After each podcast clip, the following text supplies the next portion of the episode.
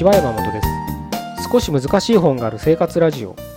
この番組は哲学書や思想書などに興味ある方が私も読んでみようかなと思うきっかけを提供する番組です。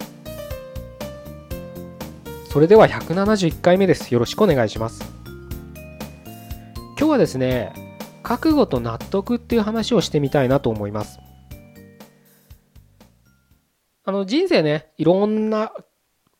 決断をして今に至ってると思うんですね。それは大きなものから小さなものまで。まあ、小さなもので言えば明日の朝ごはん何食べようかなとか昼ごはん何食べようかなと歩いていこうかなバスで行こうかな自転車で行こうかなとか、まあ、そういうのも決断になるわけですけれどそういったものからまあ大きなもの進学する就職する転職する結婚するとかねいろんな決断をして今に至ってると思うんですけどその決断を支えるものが僕は覚悟だと思ってるんです。あもちろんね朝ごはん何にしようかななんて言うと覚悟なんてしてないよって思われるかもしれないですけどあのまあそれが普通だと思うんですけどでも僕はねそれでも覚悟っていうのがね実は背景にあると思ってるんですね。というのもね例えば何かを決断した結果行動を起こすわけじゃないですか。その行動を起こした結果いいことも悪いことも起きる可能性っていうのはありますよね。例えば朝ごはんで卵サンド食べたらたまたま卵サンドが腐っててお腹を壊すそんな結果だってあるわけですよ。でもうちょっと短というか分かりうんなんつったらいいんだろうな例えば仕事をしてたら自分の決断した行動によって起きた結果っていうのはえ結果っていうのが自分だけの責任で起こることっていうのはあんまり多くはないはずなんです。何が言いたいかっていうと自分以外のせいでなんか悪いことが起きたりするってことは多々あるはずなんです。自分はきちんと確認を踏んで間違いない間違いがないように進んだのになんかどっかで他,、うん、他者と他者同僚でもいいですしお客さん先でもいいんですけどそういったよからぬことがなんか横から舞い込んできて上司でもいいんですけどね。それでなんかすごい話がこじれてすごいトラブルに巻き込まれるとか。なんで私がって思いますよね。だって自分が起こしたことじゃないのにその悪いことそのを自分が引き受けなきゃいけないんだもん。自分が A 社という会社に就職したがゆえになんかその会社はすごくなんか新人に何でもかんでも押し付けるような会社でその人のなんだろうな関係ないようなものまで押し付けられてやらされるみたいなねなんで私がなんでこんなことしなきゃいけないって思っちゃいますよねそういう環境にいたら。でもそれを引き受けなきゃいけないんです。それが自分のせいじゃなくても自分が起こした決断して起こした行動によって被った結果なんだからそれを引き受けなきゃいけないんです。それがあなたの人生だから。だからそれだけ覚悟が必要なんです。覚悟がないとその結果引き受けられないです。いきなり普通に道歩いてたら交通なんかバイクトラックが突っ込んできて下半身不随になったとしますよね。ふざけんなって話じゃないですか。それもなんか、お酒飲んでたとかね、運転手が。もし仮にそんな環境だとしたら、もう許せら、許せないですよね。でも、それでも引き受けなきゃいけないんです。やっぱり覚悟が必要なんですよ。いや、あれですよ。僕だってもし今仮にそんな環境になったら難しいと思いますよ。でも、そういうふうにしなきゃいけないんだな人生はっていうふうに思って生きてます僕は。親戚が親でも姉でも甥っ子でも何かわけわかんない頭狂った人に殺されたとしても許せないですよね。でもそれも別になんだろうな罪をなくせとかじゃないんですよ別に。そういうわけじゃなくてそういう許せない環境に被られても自分が立場そこにいたとしてそういった場面に遭遇してもそれは、うん、しょうがないって言ったら後ろめたくあなんか諦めみたいに聞こえるかもしれないですけどそういうのも引き受けるっていうのが人生なんですでないといつまでたっても学校のせい親のせい会社のせい社会のせい今の時代のせいだって言って誰かのせいにして愚痴ばっか言う人生が続いていくと思うんです僕は。覚悟がある人っていうのはそういったことを言わない。彼らがね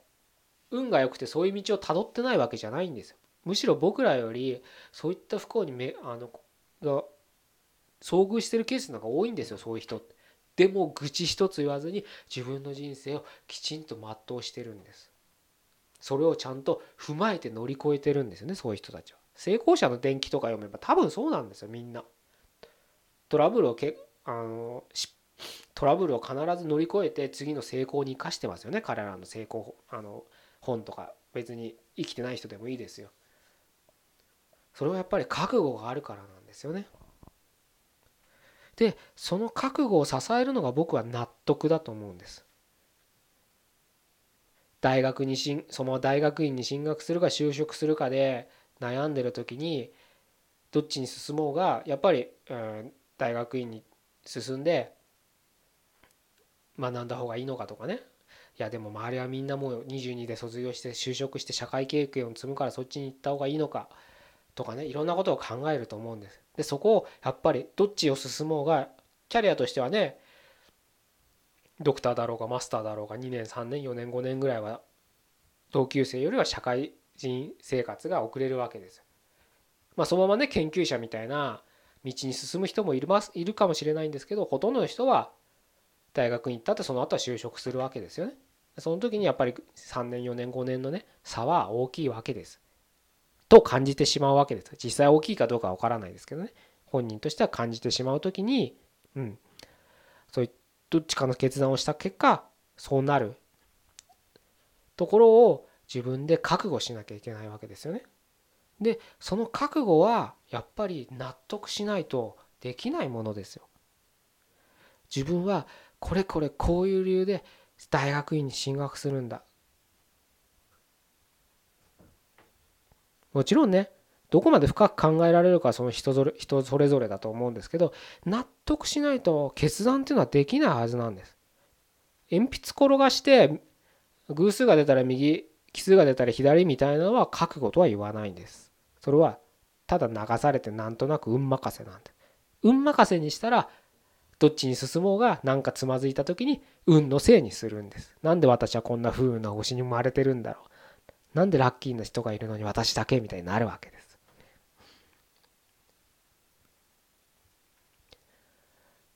あの時間かかってもいいと思うんです。まあでも決断覚悟をして決断ねっていうのはやっぱり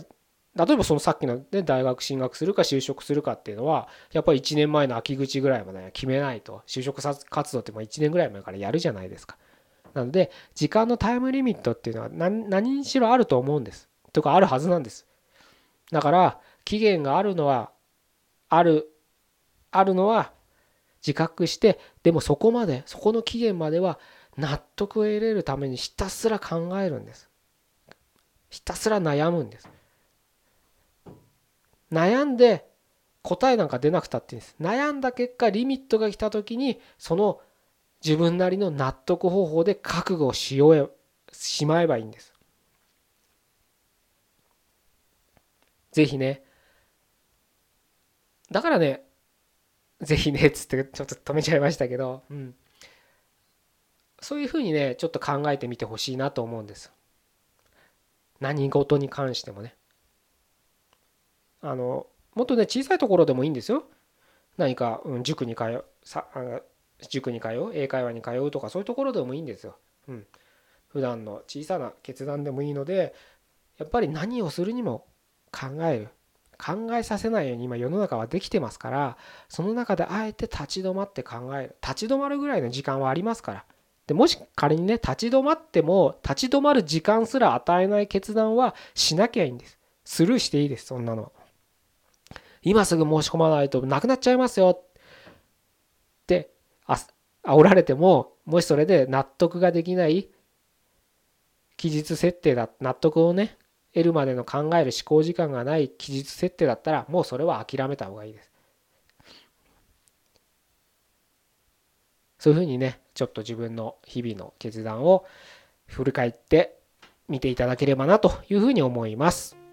じゃあ今日は以上で終わりたいと思います。171回目でした。ここまでどうもありがとうございました。